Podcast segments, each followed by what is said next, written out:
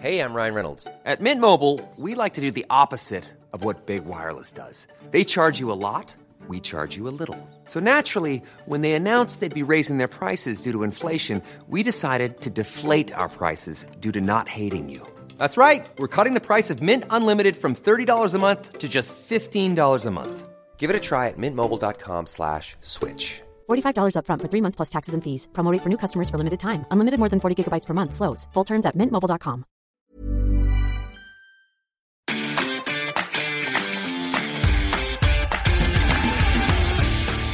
Geistpod, der FC-Podcast des Geistblog Köln.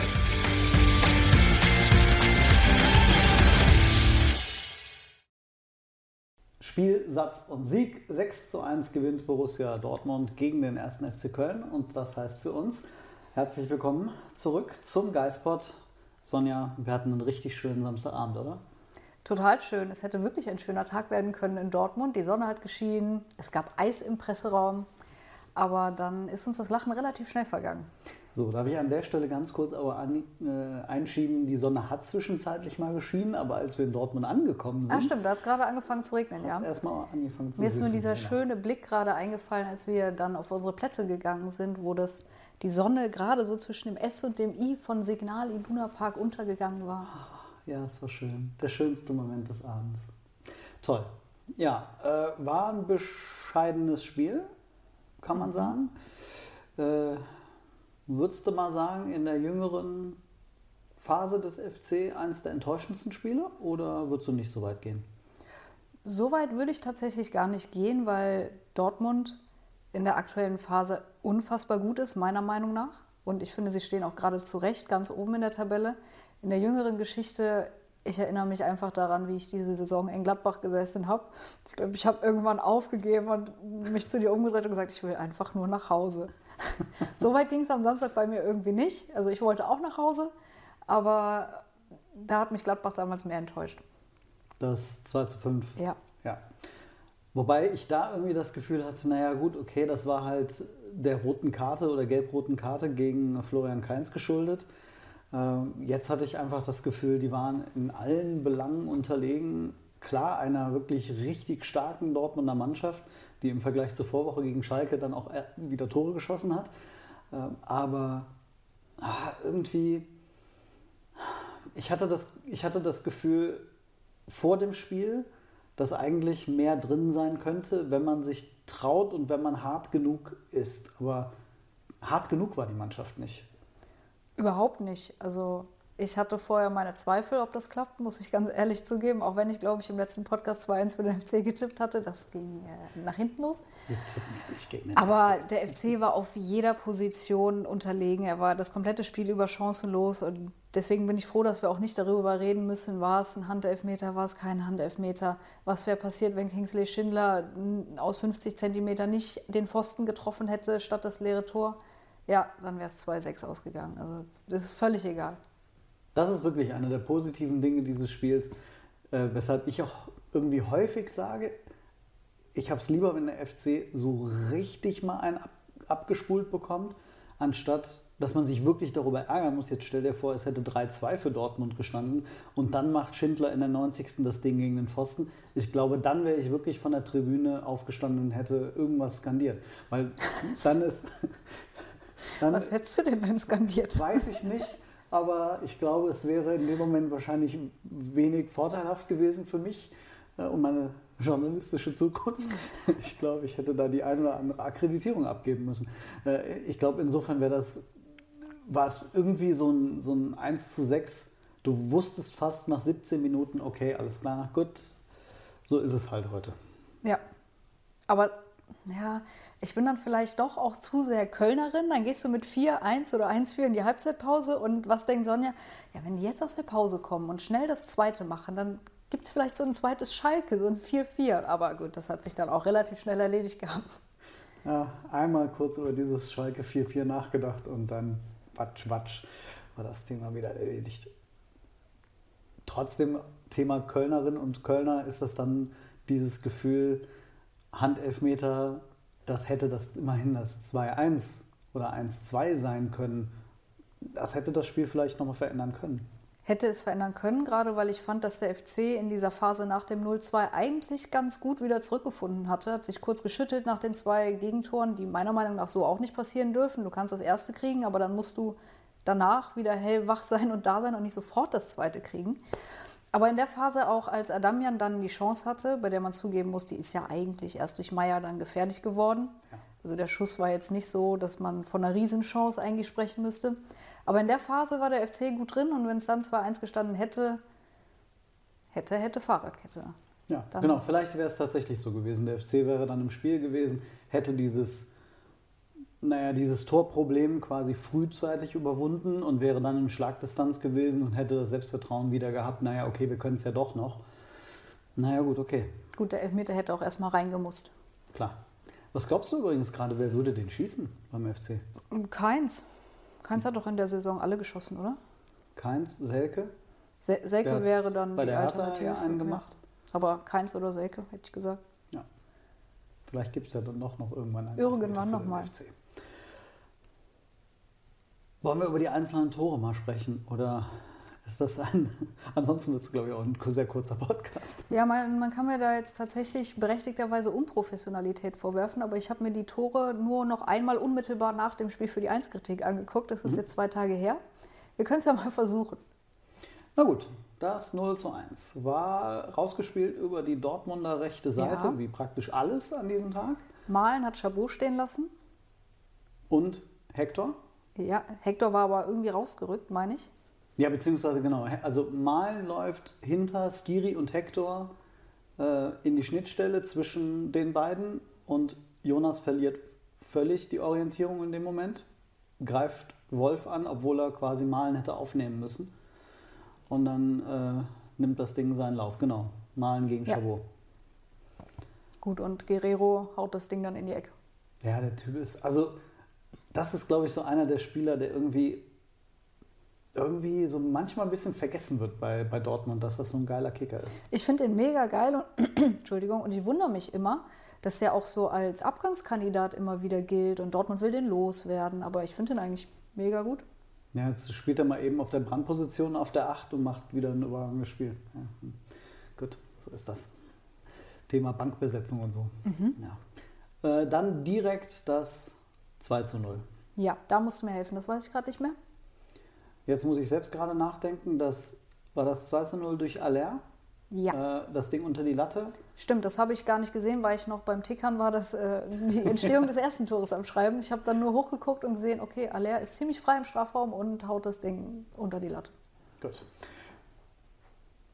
Da würde ich irgendwie sagen, das Ding war durch Bellingham rausgespielt ins Zentrum. Ähm, also man hat ja schon das Gefühl, dass der FC ganz viele Räume einfach durchs Tempo nicht hat schließen können, oder?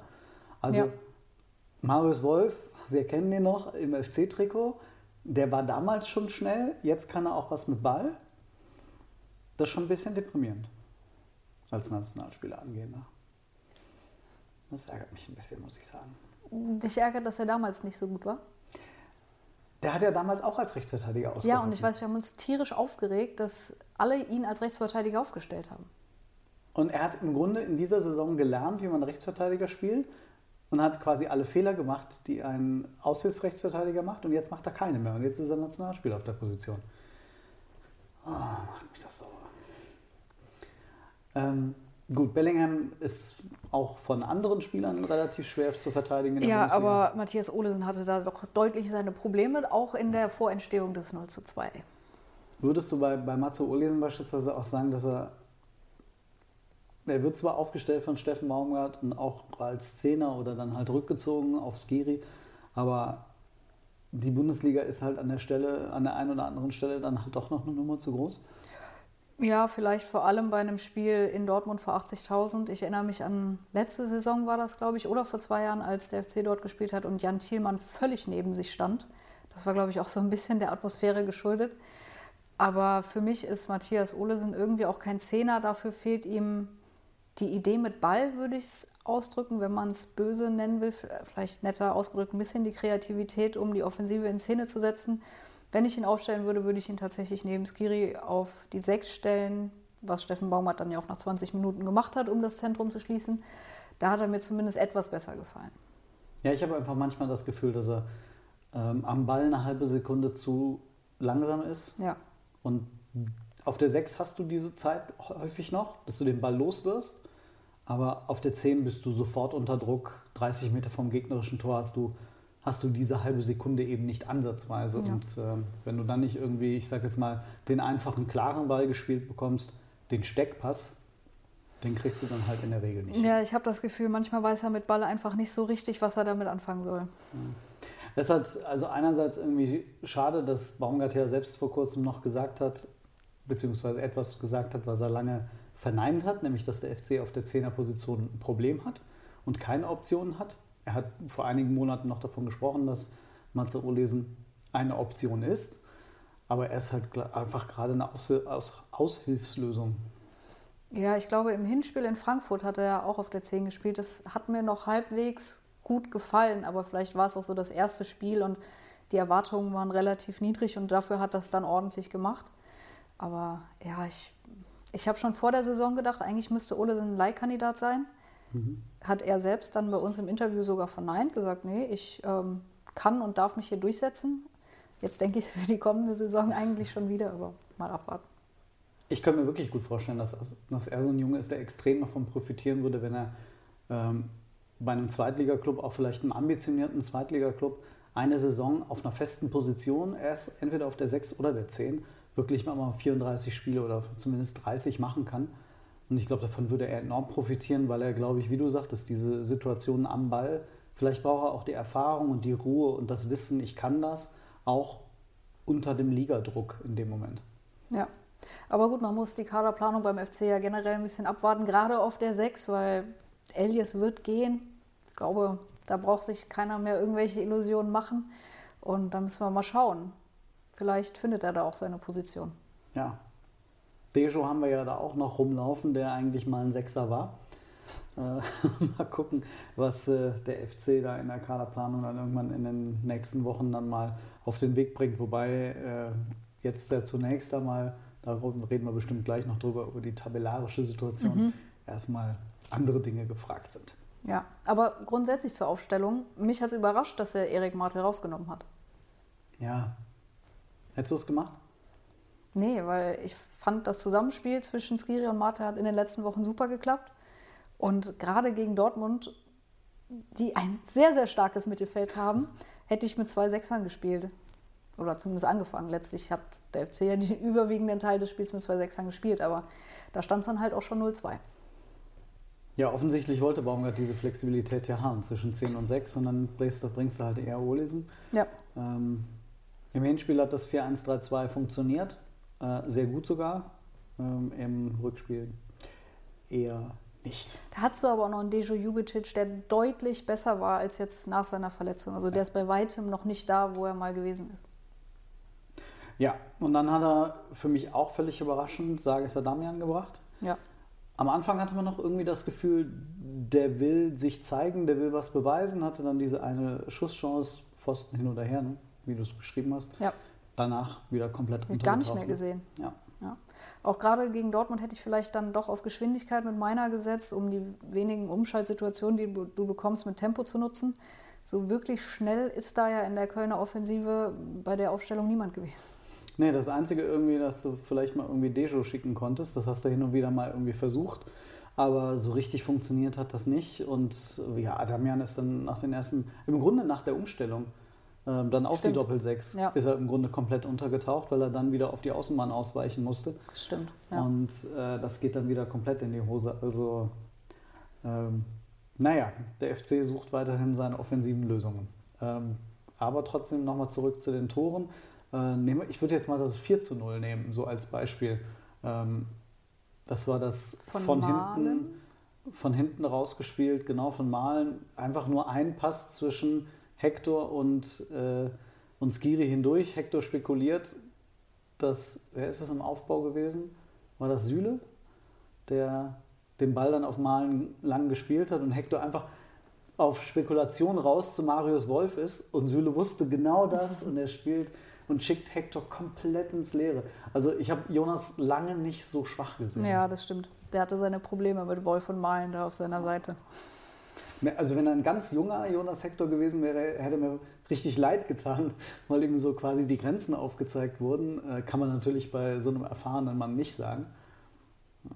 Schade. Ja.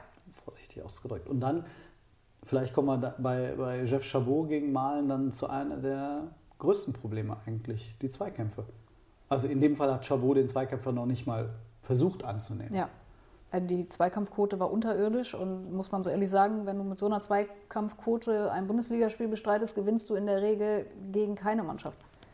112 gewonnene Zweikämpfe Dortmund, 71 der FC. Das ist eine Zweikampfquote von, ich glaube, unten 39 Prozent oder sowas. Ja. Ja, damit hast du keine Chance. Aber wo, woran liegt das, dass der FC, der eigentlich über Intensität und Aggressivität kommt, dann so einen Auftritt hinlegt? Ja, ich glaube, ich bin die falsche Adressatin für die Frage, aber ich weiß nicht, wer aktuell der richtige Adressat ist, weil ich das Gefühl habe, der FC weiß es selber nicht, warum er die Intensität und Aggressivität am Samstag nicht auf den Platz bekommen hat. Also vielleicht ist diese Negativserie, auch diese Torlos-Serie, dann vielleicht doch mehr in den Köpfen der Spieler angekommen, als sie sich das selbst vielleicht eingestehen wollen. Baumgart hat danach dann gesprochen, dass doch der eine oder andere ins Nachdenken kommt. Ja. Würde ja darauf hindeuten. Auf jeden Fall. Ja, es ist ja auch natürlich, du spielst eine komplette Saison unfassbar schön, attraktiven und auch erfolgreichen Fußball. Dann in der Hinrunde fängt es ein bisschen an zu wackeln, aber du hast, ich will es nicht sagen Ausreden, aber du hast die plausiblen Gründe mit der Dreifachbelastung, den vielen Verletzten. Und jetzt funktioniert es halt nicht mehr und du fragst dich wahrscheinlich als Spieler, warum denn nicht?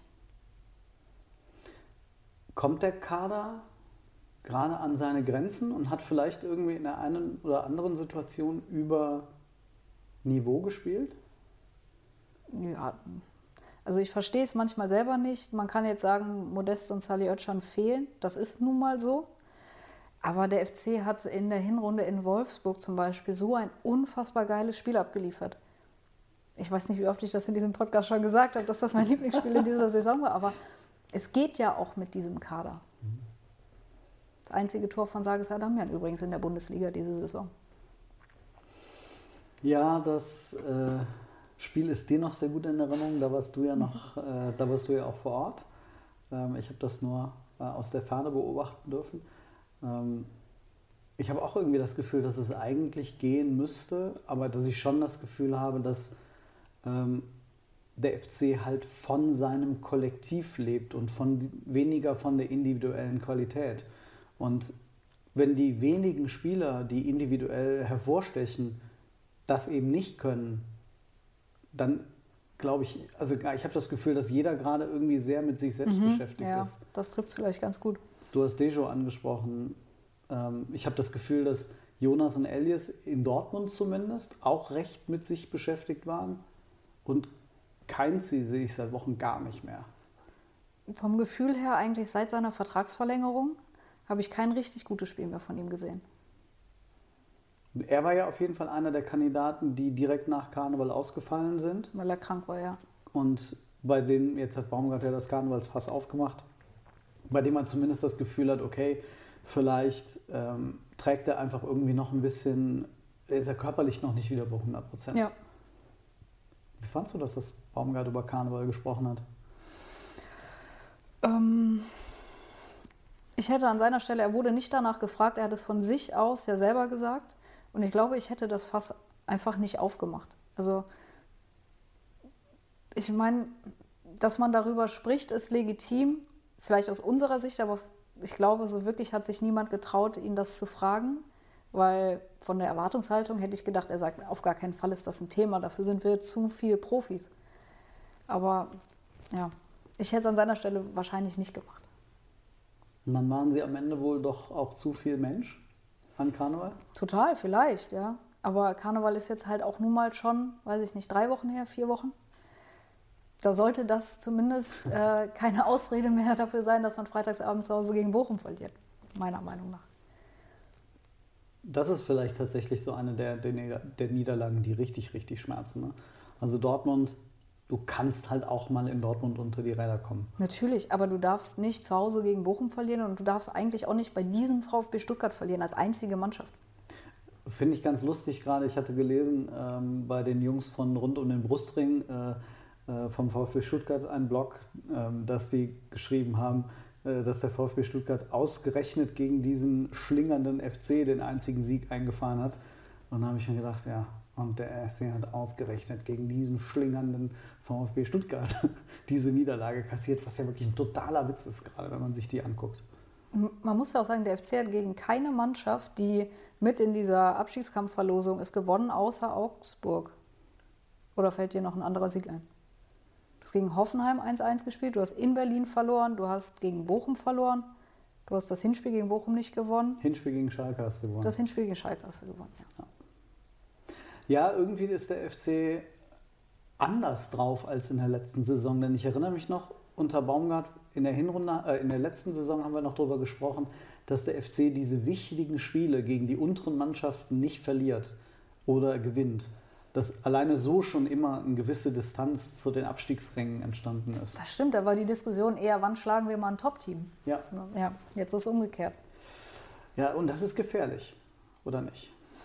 Solange du die Punkte oben dann trotzdem holst, finde ich, geht's. Aber es ist natürlich bitter, wenn du den Vorsprung nicht vergrößern kannst in den direkten Duellen. Wie würdest du diese Situation gerade einschätzen? Sechs Punkte Vorsprung, 27 zu 21.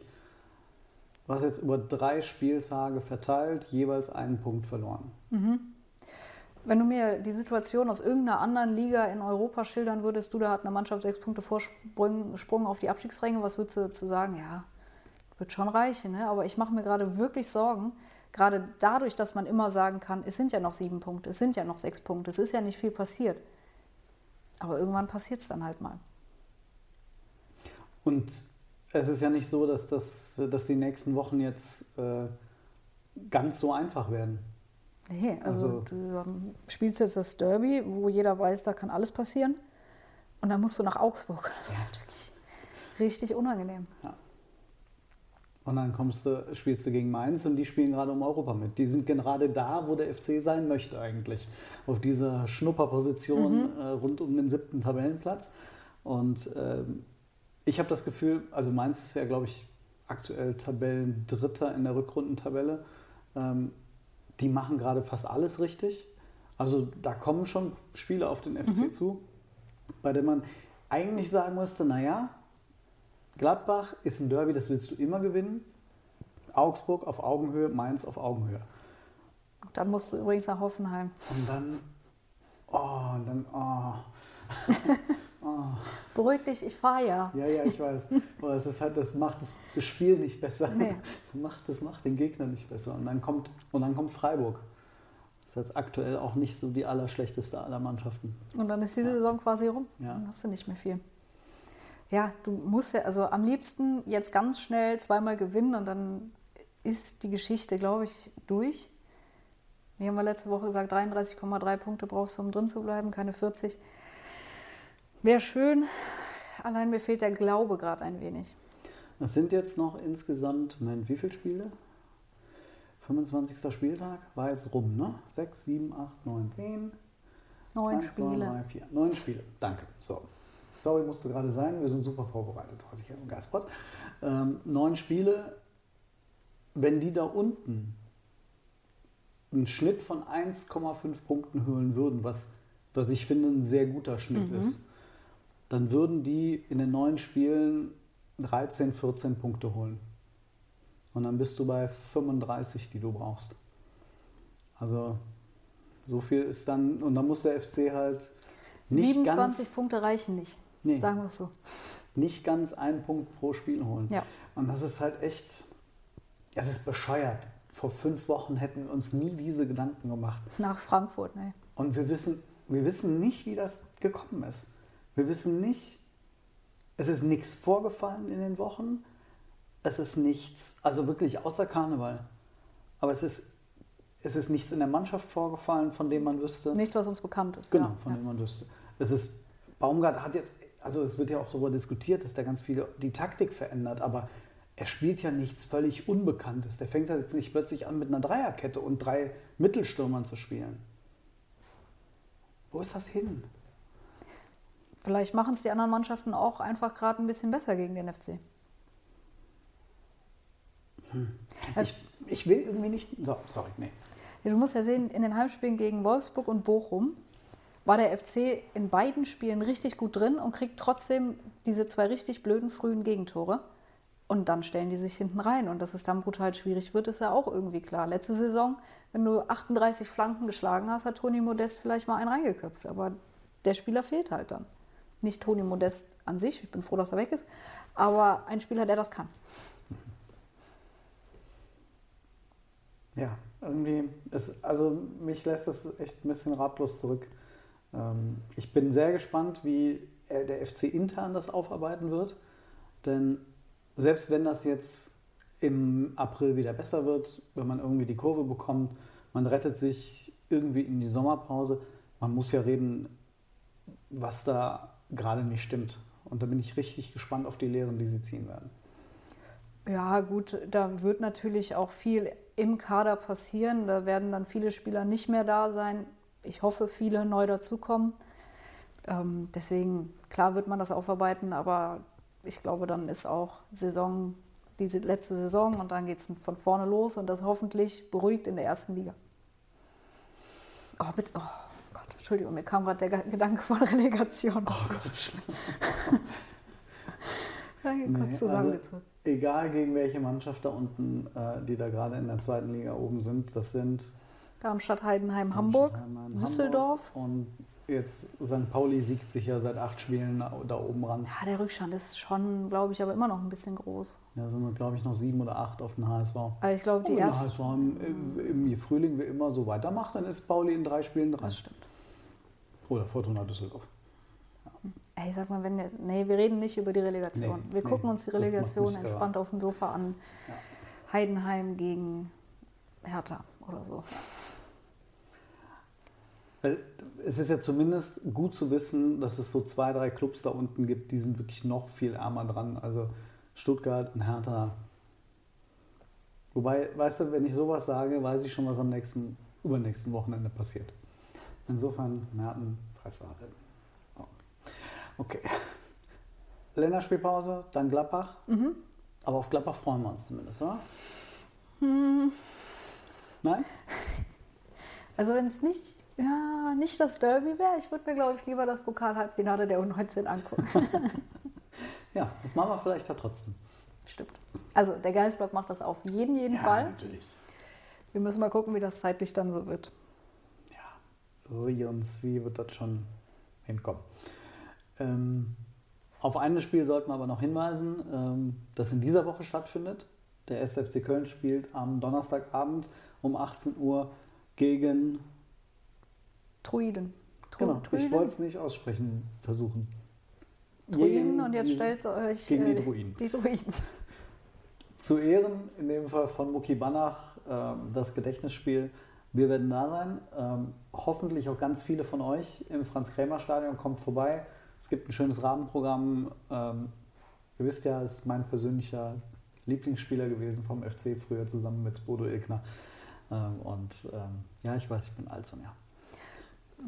Nee, also nachdem ich kurz dachte, du wolltest auf das äh, Frauenspiel am Dienstag in Potsdam hinweisen, würde ich den Podcast jetzt eigentlich schnell gerne beenden. Ja, nee, wir also genau, ich wollte auf das Spiel Muki Banach Gedächtnisspiel Ja. hinweisen. Äh, Und natürlich äh, spielen die FC-Frauen äh, in Potsdam und in Bremen am Freitagabend.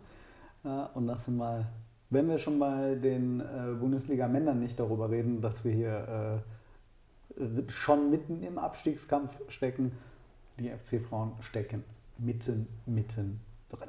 Yes. Gut, dann dein Wunsch gehe in Erfüllung. Du darfst Tschüss sagen. Bis in zwei Wochen. Nächste Woche kein Podcast. Nächste Woche kann. Stimmt. Ach, verrückt, das hatte ich völlig vergessen. Bis in zwei Wochen. Tschüss.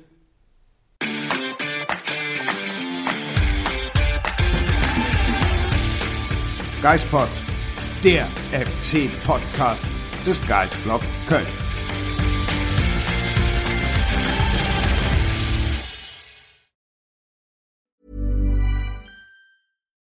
Deserves the best, and there's no better place to shop for Mother's Day than Whole Foods Market. They're your destination for unbeatable savings, from premium gifts to show-stopping flowers and irresistible desserts. Start by saving 33% with Prime on all body care and candles. Then get a 15-stem bunch of tulips for just $9.99 each with Prime. Round out Mom's menu with festive rosé, irresistible berry chantilly cake, and more special treats. Come celebrate Mother's Day at Whole Foods Market.